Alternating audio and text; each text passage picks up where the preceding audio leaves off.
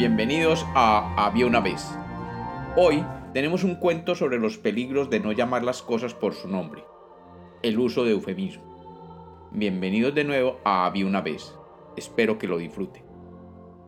Había una vez, había una vez un pueblo donde servía un sacerdote muy dado a usar eufemismos para las situaciones que le sucedían a sus feligreses.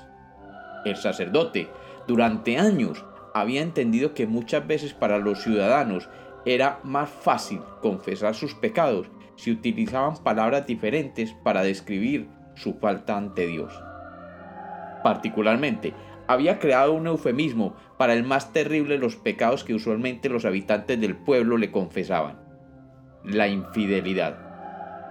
El pueblo era un pueblo muy puritano y recatado, y por lo tanto la infidelidad era vista como un pecado mayor, y todos los que iban a confesar este pecado se sentían profundamente apenados de tan solo pronunciar la palabra durante la confesión.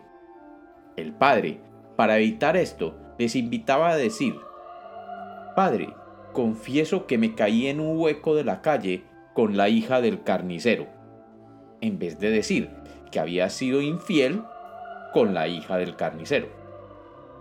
Todos en el pueblo habían aceptado con mucho agrado el uso del eufemismo porque les facilitaba el proceso de confesar el pecado de la infidelidad. Y obviamente sabían que el padre sabía a qué se estaban refiriendo.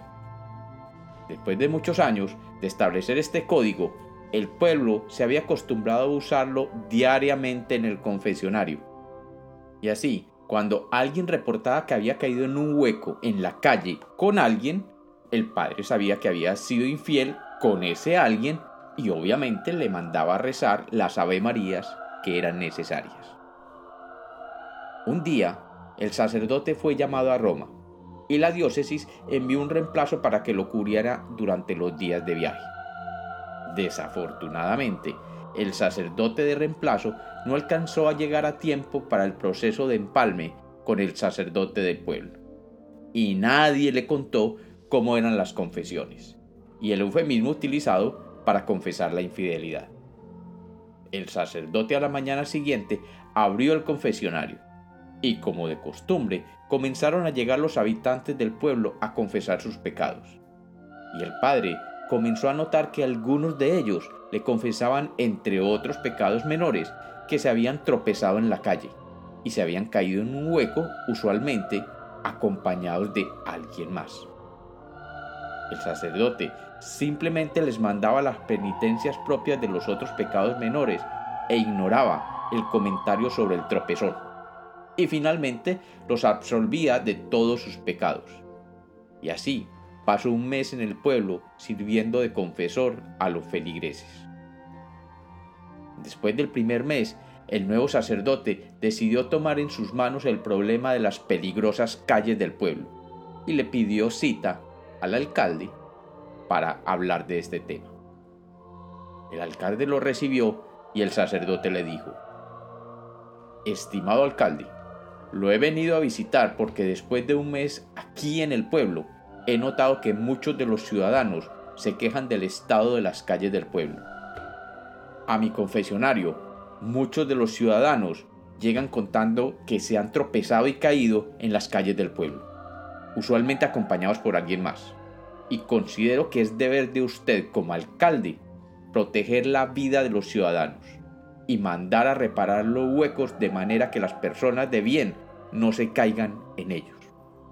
El alcalde, que obviamente sabía de años atrás el eufemismo utilizado para confesar la infidelidad por los habitantes del pueblo, se sonrió y jocosamente le dijo al párroco, Su señoría, no se preocupe, que por mucho que arreglemos las calles y les echemos pavimento, siempre habrá algún habitante del pueblo que se cae y se lo reporte a usted. Y antes de que el alcalde pudiera continuar, el sacerdote lo interrumpió y le dijo, pues me parece muy responsable de parte de la autoridad civil no tomar en cuenta esta queja por parte de los ciudadanos, ya que está en juego la integridad física de ellos. Y le voy a decir algo más. Una de las personas más perjudicadas ha sido su esposa, que el mes pasado se cayó varias veces por semana y acompañada de personas diferentes cada vez. Y como los cuentos nacieron para ser contados, este es otro cuento de Había una vez.